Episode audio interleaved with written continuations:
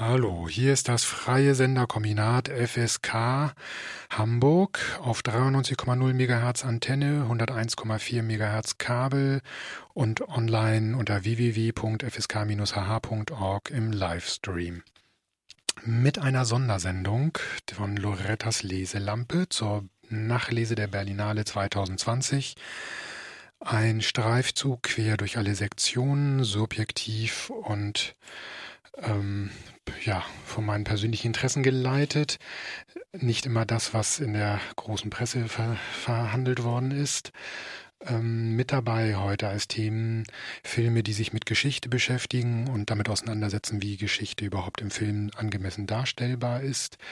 Filme, die sich mit Themen der Migration auseinandersetzen, Filme, die sich mit Kolonialismus auseinandersetzen und Postkolonialismus, Filme, die sich mit Arbeitsbedingungen, Arbeitsleben, ähm, Leben der Unterschicht ähm, auseinandersetzen.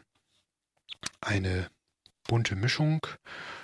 Für die nächsten zwei Stunden gibt es genug Stoff und zwischendrin immer wieder ein wenig Musik. Ich hoffe, ihr bleibt dabei.